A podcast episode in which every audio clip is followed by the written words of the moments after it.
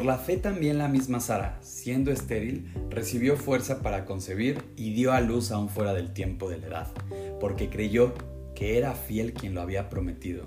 Hebreos 11:11. Bienvenidos a Gineni, este quinto episodio ya de la serie Fe. Estamos hablando y estamos estudiando acerca de la fe en Hebreos, específicamente el capítulo 11. Así que si tienes tu Biblia, el día de hoy vamos a estar dándole una repasada a este, a este capítulo que es maravilloso realmente. Y en los capítulos pasados, nada más como contexto, hablábamos de cuál es la definición de fe, cuál es la importancia de que nuestros pasos eh, vengan con fe, es decir, nuestra fe en Dios, qué significa la fe como una elección, de eso se trató el episodio 2, la fe también que no es de todos, y en el episodio pasado, en el 4, vimos que la Biblia nos reta constantemente a tener fe en cosas que no se ven, pero sin embargo, esas cosas son tangibles. Y dimos ahí varios ejemplos. Te invito a que si no has escuchado esos podcasts, le, le des una visita también. Y para entrar en materia, eh, vamos a irnos, antes de entrar en Hebreos 11, al Lucas 17, 6. Porque el tener fe ya dijimos que no es suficiente, debe de ser congruente con quienes somos. Y aquí Jesús, eh, me encanta cómo lo dice, porque dice en Lucas, entonces el Señor dijo, si tuvieras fe como un grano de mostaza, abro un paréntesis nada más, el grano de mostaza Jesús lo utiliza en varias parábolas porque es un, es un grano pequeñito que genera un árbol bastante grande. Entonces, cuando hace referencia al grano de mostaza, significa algo pequeño. Y continúa diciendo, podráis decir a este sicomoro, desarraigate y plántate en el mar y os obedecería. Lo que nos está diciendo es literalmente tú le puedes decir a un árbol que se desplante, que camine hacia el mar y que se plante en el mar y que crezca. Y si tú tienes fe tan pequeña como un grano de mostaza, si tú le ordenas esto, va a ocurrir.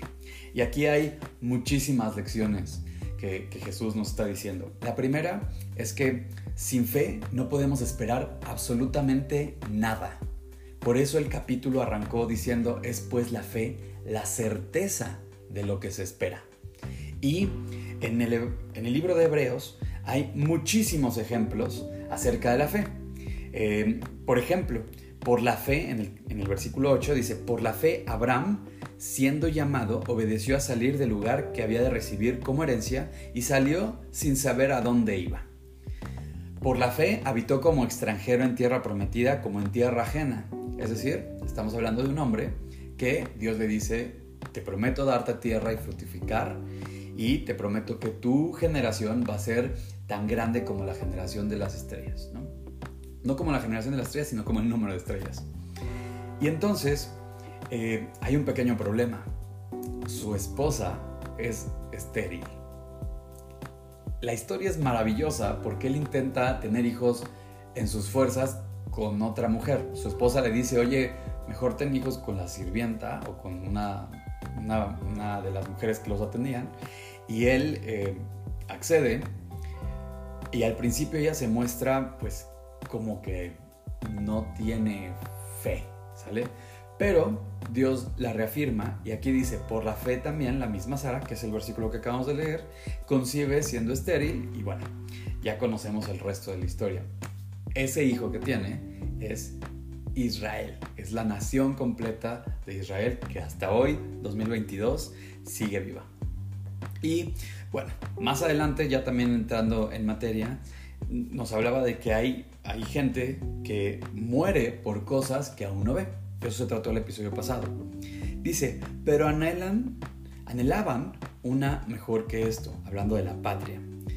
Esto es celestial, por lo cual Dios no se avergüenza de llamarse Dios de ellos, porque les ha preparado una ciudad.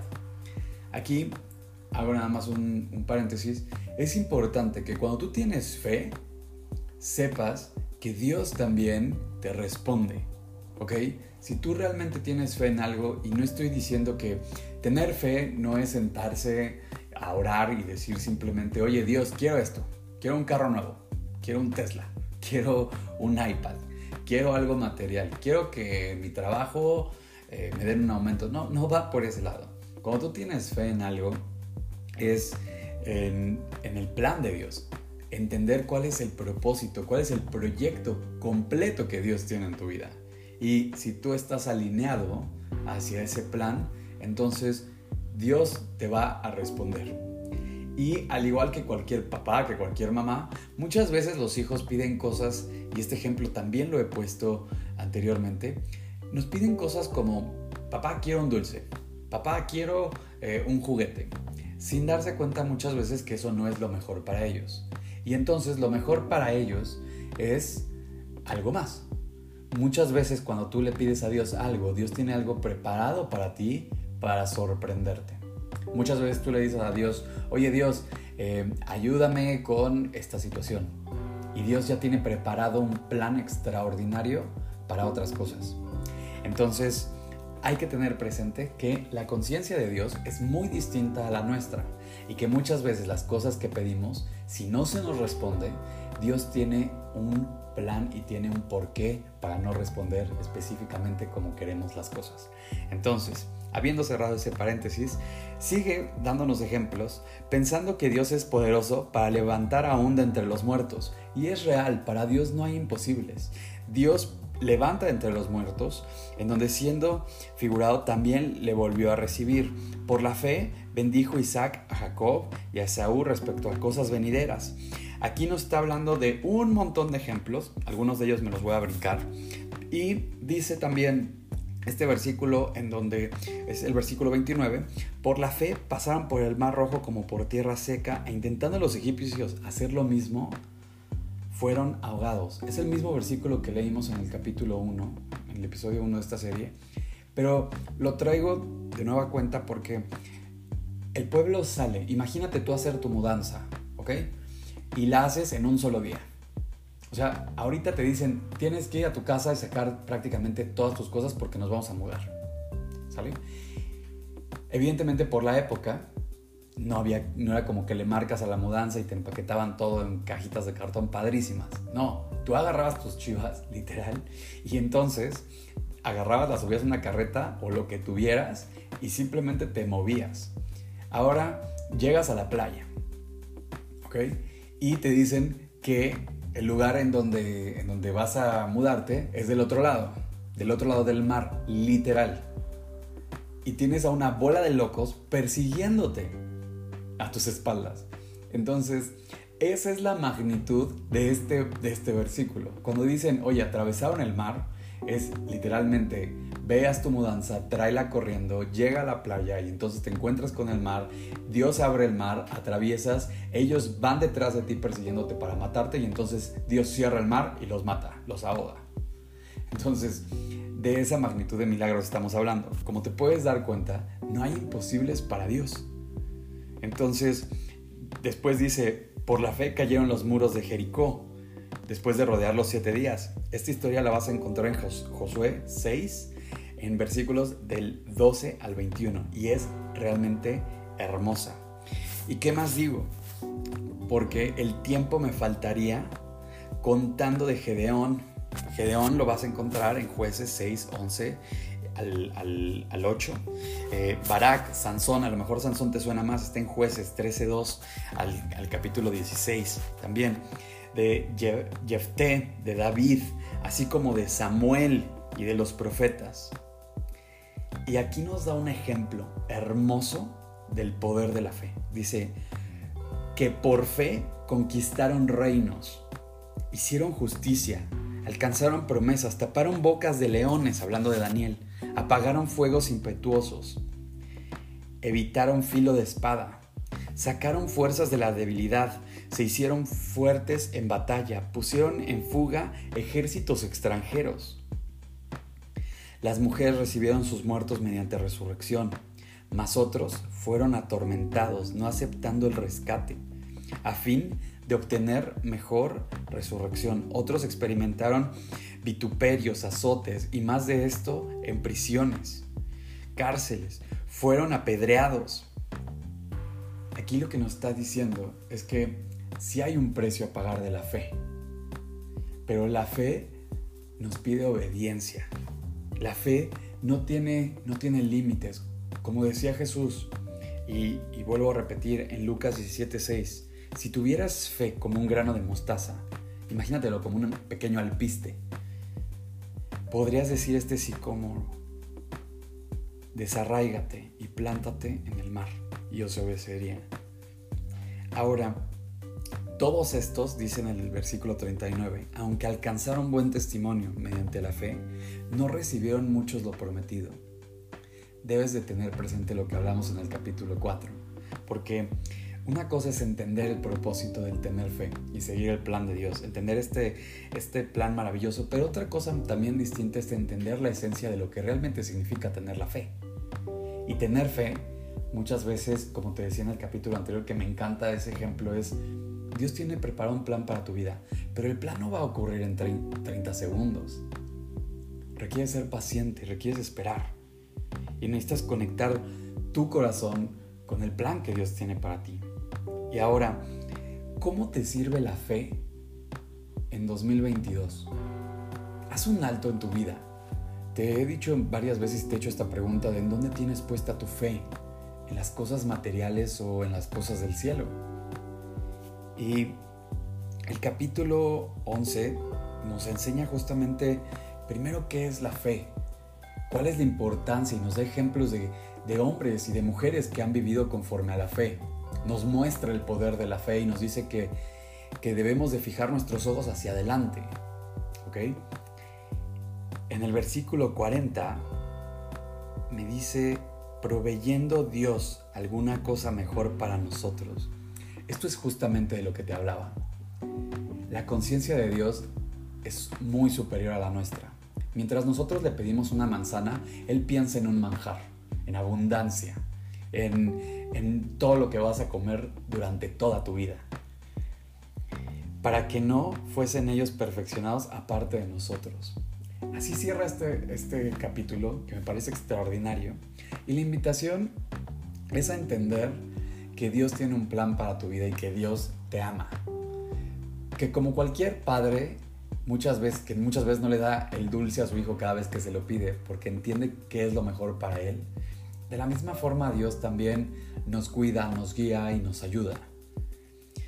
Sin embargo, en nuestra naturaleza, al igual que cualquier niño berrinchudo, nos podemos alejar de Dios. La manera en la que nos alejamos es con indiferencia, es eh, simplemente dándole la espalda cuando nos hablan acerca de algo de Dios, diciendo groserías, eh, lastimando a otras personas, eh, embriagándonos, una infinidad de cosas que te podría decir que te alejan de Dios. ¿Cómo puedes saber si algo te acerca o te aleja de Dios? Si te da paz, si en tu corazón y de forma consciente, cuando tú tienes ese evento frente a ti y tienes la capacidad de elegirlo, supongamos el evento fiesta de cumpleaños. Y en la fiesta de cumpleaños puede ser algo extraordinario en donde tú des testimonio de lo que Dios ha dado por ti. O te puedes ir a emborrachar a un antro, a un bar, con una bola de gente que a lo mejor ni siquiera conoces, exponiéndote, gastando dinero que probablemente pudo haber hecho la diferencia en la vida de alguien más, desperdiciándolo. Este tipo de ejemplos que te doy son ejemplos reales de mi vida. Así que la invitación es aceptar simplemente que Dios tiene un nivel de conciencia que tiene preparado un plan para nosotros y que Dios, Jesús, nos ha limpiado y que está listo para tener una relación interpersonal con nosotros. Para que cada paso que demos, cada paso que miremos hacia adelante, venga acompañado de Él. Si tú estás listo para invitar a Dios a tu corazón, si tú quieres este plan, quieres aceptar el plan que Dios tiene en tu vida, hay una oración que yo siempre hago al final del podcast, que tiene el propósito de que tú invites a Dios a morar en tu corazón, que te acompañe en cada paso, que te acompañe en cada decisión de tu vida, en cada evento, en, tu trabajo, en tus vacaciones, mientras vas en el auto, que Dios llene tu casa y que la bendiga, que dé fruto, que la prospere pero para ello hay que limpiar un montón de cosas. Y hay que empezar con nuestro corazón. Si tú quieres invitar a Dios a vivir a tu corazón, yo voy a hacer una oración y lo único que requieres hacer es cerrar tus ojos y dirigirte a Dios en estos términos. Dios, te doy gracias por este día. Te pido que tú entres en mi vida. Señor, entra en mi corazón. Te pido que te hagas presente aquí y ahora mi vida. Te pido que me acompañes en cada paso que doy. Que cada decisión me ayudes a tomarla, Dios. De la forma en la que siempre lo preparaste, Dios. Dios, te pido que mi vida sea una vida digna de ser vivida. Llena de gozo, de alegría, Dios, y cerca de ti. Dios, para ti no hay imposibles. Te pido perdón porque no tengo idea de cuántas veces he tenido esta oportunidad frente a mí, pero el día de hoy quiero tomarla. El día de hoy elijo que entres en mi corazón y que mores en él por el resto de mi vida. Te doy gracias porque hoy entiendo que siempre has estado aquí, que hoy mi vida tiene un plan, que tiene un propósito y aunque no lo conozco con todos sus detalles, quiero tener fe en él en que lo mejor está por venir. Te doy gracias y te lo pido en tu nombre, Dios. Amén. Si el día de hoy tú invitaste a Cristo a tu corazón, hay un par de promesas que te quiero decir. La primera te la he repetido ya en este podcast. La vas a encontrar en primera de, en primera de em, Lucas, versículo 37. Para Dios no hay imposibles. La segunda la vas a encontrar en Isaías, Isaías 41:10. No temas porque yo estoy contigo. No desmayes porque yo soy tu Dios que te esfuerzo. Siempre te ayudaré, siempre te sustentaré con la diestra de mi justicia. Espero que te haya gustado mucho este podcast. Si te gustó, dale like. En el título vas a encontrar eh, la cuenta de Twitter por si quieres dejarme algún mensaje, si quieres publicar algo. Si tienes dudas, con gusto me puedes buscar. Y Estoy trabajando ya en la próxima serie. Espero que muy pronto yo también esté al aire y que Dios te bendiga. Te mando un fuerte abrazo y espero que te haya gustado.